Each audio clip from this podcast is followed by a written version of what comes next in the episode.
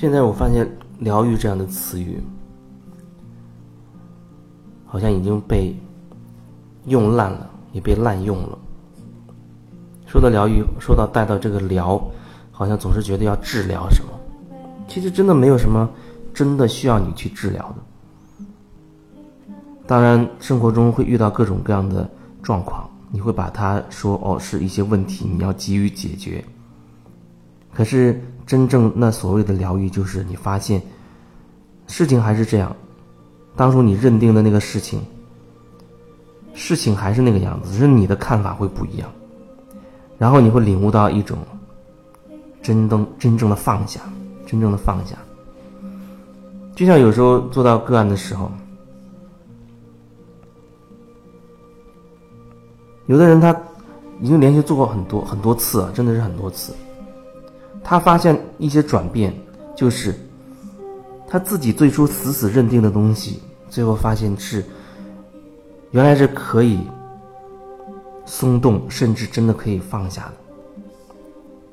就像有人最初对她的老公也好，父母也好，有很深很深的情绪，很大的情绪，所以她在描述他们的时候，就只剩下愤怒，只剩下那种憎恨在，没有任何可能性，就只剩下这一种情绪，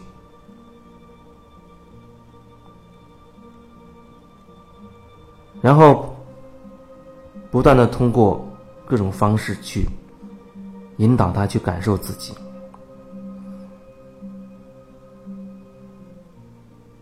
经过一段时间，他忽然发现，哦，原来他当初那么死死认定的那个恨、那个愤怒、那个后面，原来还有其他的部分。他也能渐渐的感受到对方身上。曾经带给他的温暖、感动，而不仅仅是当初他死死认定的那个恨和愤怒。当然，中间也会释放掉很多的情绪，很大的情绪，然后他才会慢慢的去领悟到，在那个过程当中，最初自己的认定有多深。很多时候，有的人他当特别是关系当中出现问题的时候。出现问题的时候啊，他总是会把问题归咎于对方，认为对方这不好那不好，啊，什么东西都是不好，自己就是个受害者。所以我就会引导他不断的去看自己。对于他所认定别人的，好像像加害者一样，有各种各样的对他不好的行为，他的对对方的评价，我会听，但是我不会。陷进去，因为你要知道，就像吵架的双方，如果分分别单独找到我的话，他们会以他各自的角度来描述对方，那很可能会完全不同。往往都是把自己描述为一个受害者，对方是是害自己的那个人，很容易会造成这样的一个一个局面一个状态。所以对于这个部分。他可以通过这种方式去表达和宣泄，不过始终我还会把它引向看自己。那个过程当中，你有意识到你自己的一些行为和一些念头到底是什么样子的吗？一定是你种下了什么样的种子，才会后面开花结果，变成了这样一个果实，让你来亲自品尝。你所描述的对方，我相信他一定是有他的问题，有他需要去。转化的，去看清楚的功课，只是那不是我们所探讨的部分。我们的重点就是在于你，只是和你有关。你有什么样的想法？你有什么样的情绪？那个时候你所做的。所以，有的人他这个过程当中，他慢慢的发现，哦，原来自己并不是一个纯粹的受害者。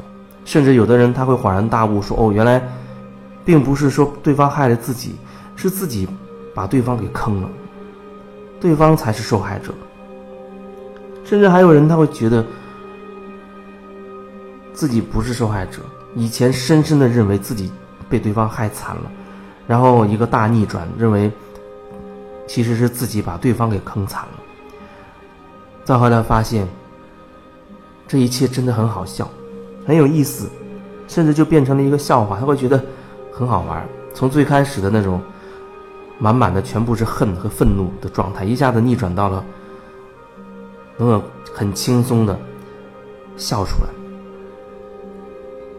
他会很深刻的感受到，哦，这一部分真的是穿越了，甚至以后他会，他会觉得，呃，如果自己情绪在低落的时候，甚至可以把想一想这件事情，让自己去笑一笑，提升自己的频率。很多时候就是这样，当我们真正能够领悟到一些，真正能够融合那所谓的问题的时候。